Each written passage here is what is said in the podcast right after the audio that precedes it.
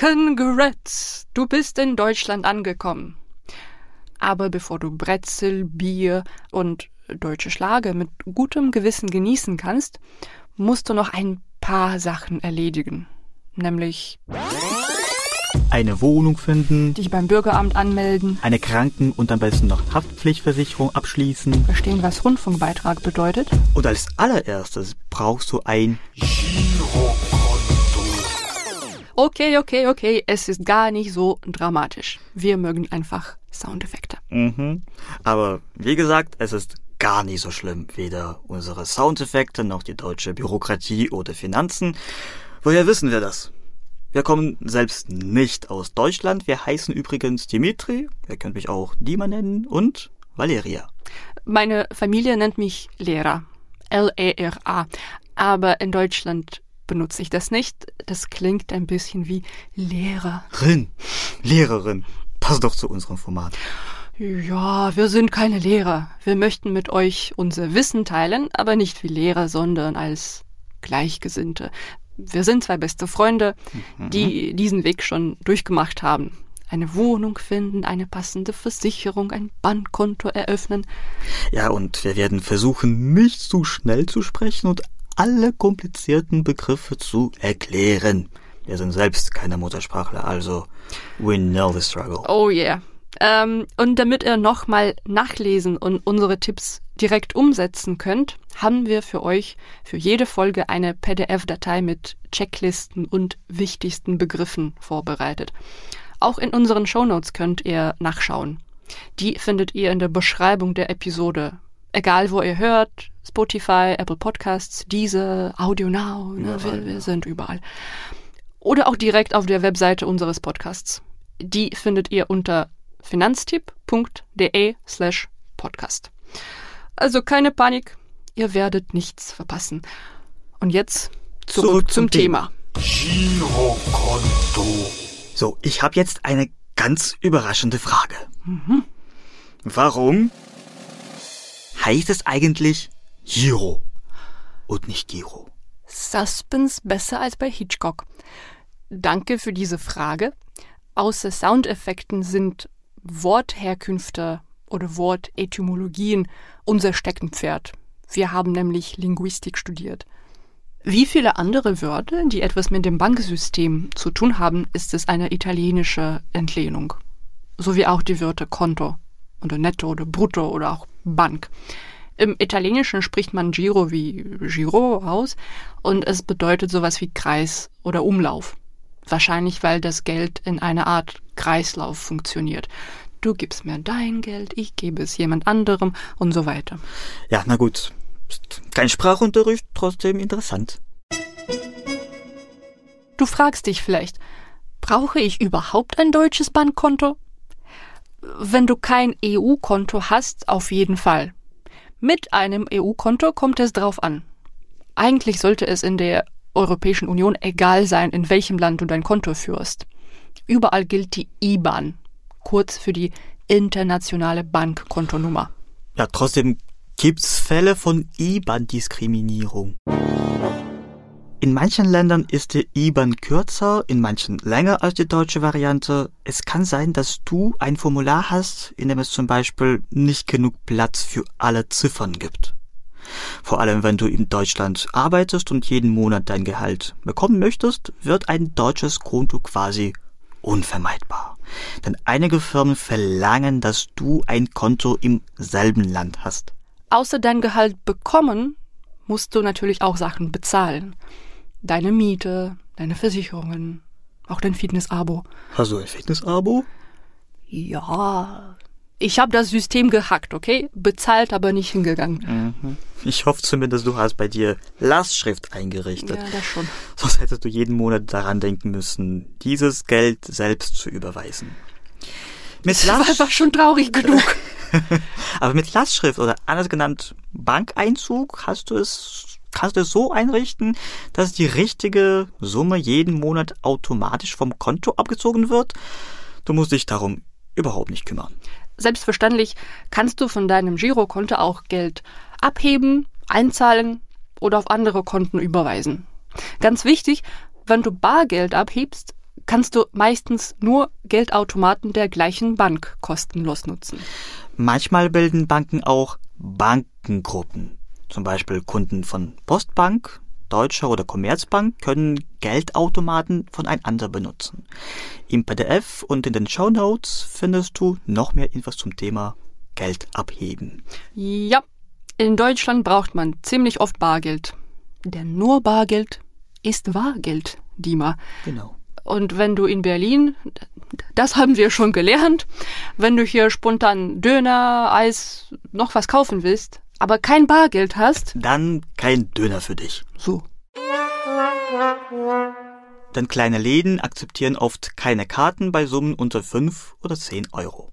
Warum auch immer. Man kann heute ganz einfach ein Konto eröffnen, online oder in einer Filiale. Um ein Konto zu eröffnen, brauchst du auf jeden Fall deinen Reisepass, einen gültigen Aufenthaltstitel und eine Anmeldung in deiner Stadt. Eine Wohnungsgeberbescheinigung reicht auch. Das ist ein Dokument, wo dein Vermieter bestätigt, dass du in der Wohnung oder in dem Haus tatsächlich wohnst. Das solltest du von ihm automatisch kriegen und brauchst es später, um die Anmeldung zu bekommen. Aber für das Konto reicht auch ein Mietvertrag aus. Statt eines Aufenthaltstitels oder einer Aufenthaltserlaubnis Diese zwei Wörter bezeichnen dasselbe. Kann man übrigens auch ein entsprechendes Visum vorlegen. War bei mir gerade der Fall. Ich hatte ein dreimonatiges nationales Visum zum Studium, das ich noch nicht in eine Aufenthaltserlaubnis umgewandelt hatte. Aber das reichte auch. Ja, war bei mir genauso. Wenn du keine EU-Bürgerin oder kein EU-Bürger bist, wird dein Leben dadurch etwas schwieriger. Da musst du nämlich ab und zu in die Ausländerbehörde. Und da einen Termin zu kriegen, ist leider eine Challenge. Mein nationales Visum hatte aber damals beim Kontoeröffnen auch ausgereicht. Das Schicksal mit der Ausländerbehörde hätte ich eigentlich vermeiden können. Als ich ein Konto in Deutschland eröffnen wollte, bin ich an einem schönen Herbsttag in die Bank gegangen. Die Luft war kühl und frisch und ruhig floss die Spree. Und das Geld aus den Bankautomaten. Genau. Ich wurde ganz herzlich von den netten BankmitarbeiterInnen empfangen. Hast du denn alles, was wir schon genannt haben, artig mitgebracht? Ja. Und ich habe alles ausgefüllt, meinen Namen, Geburtsdatum, Staatsangehörigkeit angegeben und eigentlich somit war die Sache erledigt. Ich bin dann bester Laune nach Hause gegangen. Und äh, ist das die ganze Geschichte? Wo liegt der Hund begraben? Äh, nee, als ich nach Hause kam, da habe ich mir natürlich all diese Formulare noch einmal aufmerksam angeschaut. Du weißt ja, ich habe manchmal meine obsessiv-kompulsiven Anfälle und ich überprüfte alles tausendmal. Das ist normal. Du weißt ja, ich mache Selfies mit dem Gasherd, ne, bevor ich losgehe. Und äh, das war nicht umsonst, äh, dass ich alles überprüft habe, weil ich entdeckt habe, dass mir die deutsche Staatsbürgerschaft erteilt wurde. Das stand schwarz auf weiß in meinem Vertrag geschrieben. Staatsangehörigkeit Deutsch. Und hast du denn diese Staatsangehörigkeit nicht behalten wollen, oder was? Ich wurde schon am nächsten Tag ausgebürgert. Na bitte. Das war natürlich ein Fehler des Bankmitarbeiters, äh, den er selbst behoben hat. Was für eine tragische Geschichte, muss ich sagen. Gluck und Glas. Na, wie leicht bricht das? Es ist wichtig zu wissen, dass einige Banken dir ein Konto verweigern können.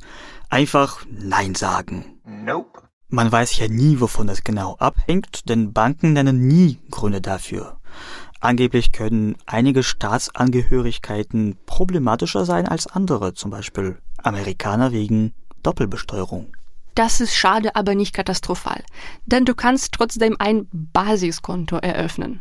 Der Unterschied zwischen einem normalen Girokonto und einem Basiskonto ist, dass du bei einem Basiskonto nicht ins Minus gehen kannst.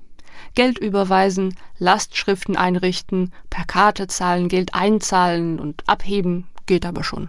Die gute Nachricht ist, dass Banken verpflichtet sind, allen Privatpersonen ein Konto einzurichten, die sich legal in der Europäischen Union aufhalten, egal ob sie einen festen Wohnsitz haben oder nicht.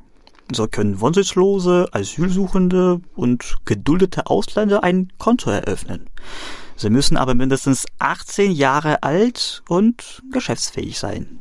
Nur ein Detail, wenn du schon ein Basiskonto bei einer anderen Bank hast, muss die zweite Bank dir natürlich kein Basiskonto eröffnen. Sorry. Außerdem überprüfe, ob du in deinem Heimatland die Behörden über die Eröffnung eines ausländischen Kontos informieren musst. Ja, ganz wichtig. Bedenke auch, dass bei verschiedenen Banken und verschiedenen Konten verschiedene Gebühren anfallen. Nicht mal Basiskonten sind in der Regel kostenlos. Oft sind sie sogar sehr teuer. Ich musste, bis ich 25 wurde, bei meinem damaligen Girokonto nichts zahlen. Danach wurde es aber etwas teuer. Unser Finanztyp Girokonto-Rechner kann dir helfen, das passende Konto zu finden. Der Link dazu ist in den Shownotes zur Episode und im PDF. Zum Thema Gebühren. Online-Konten sind meistens günstiger als Konten bei Filialbanken. Damit es aber wirklich günstig bleibt, musst du deine Bankgeschäfte auch tatsächlich online erledigen. Wenn du schon Kunde bei einer Filialbank bist und noch zweifelst, ob ein Online-Konto zu dir passen würde und ganz sicher vorgehen willst, kannst du erstmal zum Online-Konto der eigenen Bank wechseln und schauen, ob du damit zurechtkommst. Aber es gibt auch sogenannte Direktbanken, die nur Online-Konten anbieten und Kreditkarten ausgeben, mit denen du fast überall kostenlos Bargeld abheben kannst. Jetzt brauchst du ganz viel Konzentration. Pull yourself together. Wenn du ein Konto über das Internet abschließt, musst du dich für den Vertragsabschluss identifizieren. Dazu nutzen Banken entweder das sogenannte Postident oder das Videoident-Verfahren. Das Postident-Verfahren geht über die Deutsche Post. Genau. Du lädst die Formulare runter und bringst sie ausgedruckt und ausgefüllt mit dem Postident-Coupon in die nächste Postfiliale. Bei ausländischen Pässen kann es dabei Schwierigkeiten geben, denn dein Ausweis muss einem Deutschen entsprechen. Das ist nicht immer der Fall. What you gonna do about it? Das gilt auch für das Video-Ident-Verfahren. Ansonsten ist es ähnlich. Da geht es über ein Video. Das ist ein etwas einfacherer Weg und du bist nicht an die Öffnungszeiten der Post angewiesen. Du brauchst wiederum deinen Pass und eine Webkamera. Die Bank schickt dir einen Link, über den du einen Videochat startest. Ein Mitarbeiter erklärt dir dann, was du genau machen musst. Grundsätzlich sind beide Verfahren für dich kostenlos. Und nachdem du alle Formulare ausgefüllt und das Konto eröffnet hast, bekommst du einige Wochen später deine Karte per Post. Juhu! Und deinen PIN-Code kriegst du in einem zweiten Brief einige Tage später. Meist ist die Karte eine EC-Karte. Jetzt kommt noch eine Frage. Warum eine EC-Karte und was ist das überhaupt? EC-Karte ist der alte, aber sehr beliebte Name der Girocard. Eigentlich kenne ich auch niemanden, der Girocard im Alltag sagt. Alle sagen EC-Karte. Klassische Kreditkarten sind in Deutschland, warum auch immer, nicht sehr populär. EC-Karten schon. Mit einer EC-Karte kannst du alles Mögliche bezahlen, Geld abheben, Geld einzahlen und so weiter. Die gezahlte oder abgehobene Summe geht sofort vom Girokonto ab. Das kann dir helfen, deine Finanzen besser im Blick zu behalten. Ja, stimmt. Dieses Girocard-System ist aber außerhalb Deutschlands nicht sehr verbreitet. Deshalb arbeiten die deutschen Banken mit internationalen Partnern wie Mastercard und Visa zusammen. Äh, wenn du auf deiner Girocard das Symbol Maestro oder VPay findest, kannst du auch im Ausland Geld abheben. Aber Vorsicht, das kostet oft Gebühren. Und jetzt noch schnell eine kurze Zusammenfassung. Wenn du kein EU-Konto hast, brauchst du auf jeden Fall ein Bankkonto in Deutschland. Nur Bargeld ist Wahrgeld. Vergiss nicht, ein paar Euro bei dir zu haben, vor allem wenn du öfters Lust auf Streetfood hast. Um ein Girokonto zu eröffnen, brauchst du einen Reisepass, einen gültigen Aufenthaltstitel, aber ein nationales Visum sollte auch reichen. und eine Anmeldung in deiner Stadt oder einen Mietvertrag, wenn du noch keine Anmeldung hast. Einige Banken können dir ein Konto verweigern, aber keine Panik, du kannst trotzdem immer noch ein Basiskonto eröffnen.